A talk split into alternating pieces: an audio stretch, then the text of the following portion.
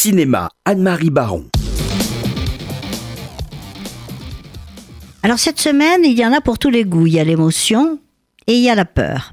Si vous avez la nostalgie de la nouvelle vague et du noir et blanc, allez voir Le Départ, quatrième film du cinéaste polonais Jerzy Skolimowski, qui anticipe, avant même la mise en production de son film Haut les mains, son futur exil. C'est l'histoire d'un garçon coiffeur qui rêve de rallye automobile et cherche désespérément une voiture de course.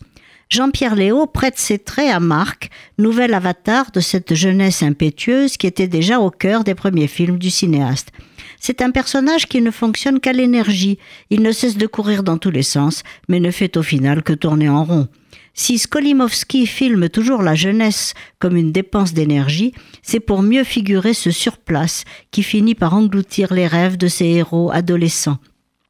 Plus lunaire et burlesque que jamais, tout en énergie et en charme, Léo parvient à faire ressentir derrière son costume de clown colérique à la Keaton cette fragilité qui donne une forme de profondeur tragique à ses plus belles interprétations.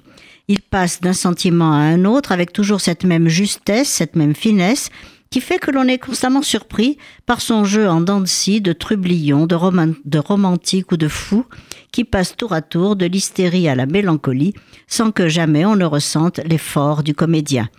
Une très jolie chanson fait ressembler encore plus ce film à un des premiers Truffaut.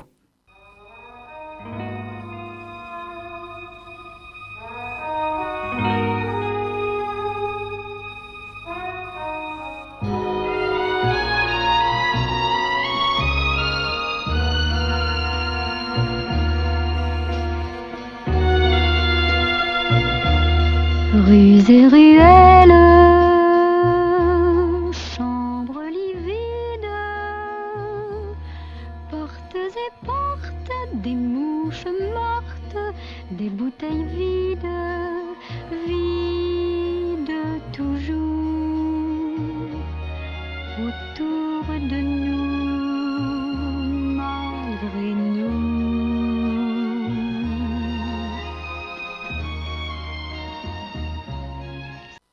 Alors maintenant, si vous voulez avoir peur, allez voir Suspiria de Luca Guadagnino. Après Call Me By Your Name et A Bigger Splash, on n'attendait pas de ce cinéaste italien une plongée dans le fantastique horrifique de Dario Argento, le roi du thriller, du gore et de l'horreur.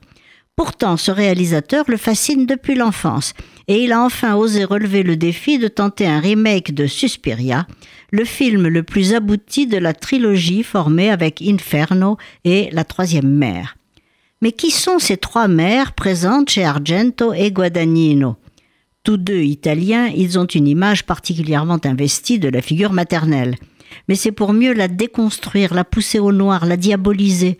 Les trois sorcières de Macbeth, les trois parcs, les moires, servaient déjà de modèle dans les poèmes en prose du poète anglais Thomas de Kinsey à la mer des larmes, la mer des ténèbres et la mer des soupirs. Mais aussi trois horribles sorcières nées au XIe siècle sur les bords de la mer Noire qui ont parcouru le monde en semant la mort sur leur passage.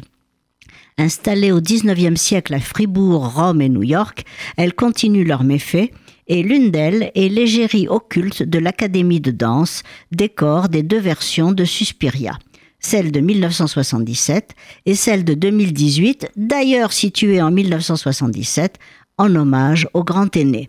L'intrigue est la même.